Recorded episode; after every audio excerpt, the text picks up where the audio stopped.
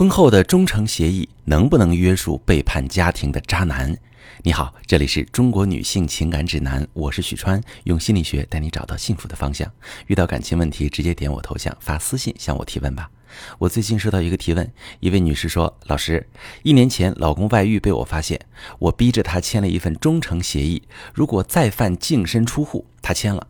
刚开始的两个月，老公表现确实不错，一回家。”啊，就带孩子做家务，可我总觉得不大对劲。每次过夫妻生活，都感觉他敷衍了事，根本没走心，不过是为了应付我罢了。我旁敲侧击地套他的话，想各种办法去验证他跟外面的女人是不是真的断了。慢慢的，我俩又开始吵架，老公开始晚归，回家也是躲在书房的时候躲。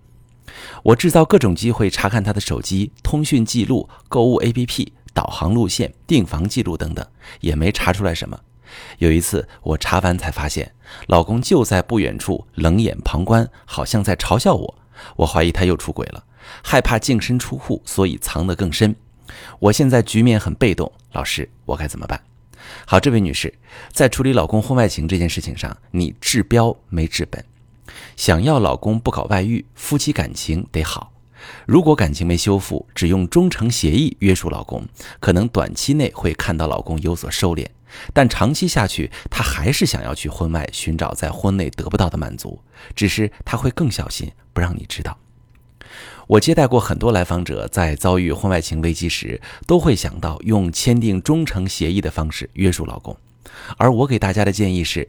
如果老公愿意，甚至主动要求，可以签。因为那代表了她回归的决心，但没必要逼着老公签，更不能幻想凭一纸忠诚协议就可以挽救婚姻。忠诚协议为什么很难对男人起到约束作用呢？因为一个男人是否忠于家庭，取决于两个方面：一个是他的自律性，二是夫妻感情以及夫妻生活的和谐程度。如果男人的道德感比较强，自控力好，那即便婚姻质量不高，他也不允许自己背叛家庭，因为他过不去自己这关。但对于自律性较差的男人，他在婚姻中觉得不满足，就很容易受外界诱惑，犯错后也会在心里替自己开脱。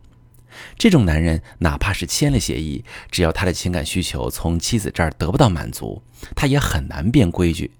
他会抱着侥幸心理，把事情做得更隐蔽。祈祷不会被妻子发现。你现在的情况就比较被动，你能明显感到老公的心不在你身上，夫妻生活不积极，也没有情感回应，但你就是抓不到他外遇的证据，那这份忠诚协议根本没有用武之地。在这种情况下，你的情绪会非常不好，更不可能跟老公相处好，你们会经常发生冲突，隔阂会越来越深，这等于是进一步把老公往外推了推。再说这个忠诚协议本身，其实咱们国家的司法对忠诚协议的有效性并没有明确规定，各地法院对忠诚协议的裁定标准是不一样的。在判例当中，忠诚协议往往对于认定男人曾经出轨的事实有用，而关于财产分割的部分，尤其是涉及到净身出户、赔偿金额过高等财产分配明显不均的情况，很难强制执行。从不鼓励捉奸成风的负面社会效应这个角度来看，忠诚协议的效力可能会越来越难以得到法院的支持。如果遭遇老公背叛之后，你的第一诉求是保障自己的经济利益，那么要求男方婚前的房产加你的名字，或者直接签署财产协议，确定重大财产的归属，是更靠谱的办法。尽量规避以老公再次出轨为条件的财产约定。其实，像你一样，在发现老公背叛家庭之后，通过签订忠诚协议来挽救婚姻的女人，往往重感情多于重财产。因为如果你只在意财产，完全可以立刻通过离婚谈判来利益最大化，根本没必要搞什么忠诚协议。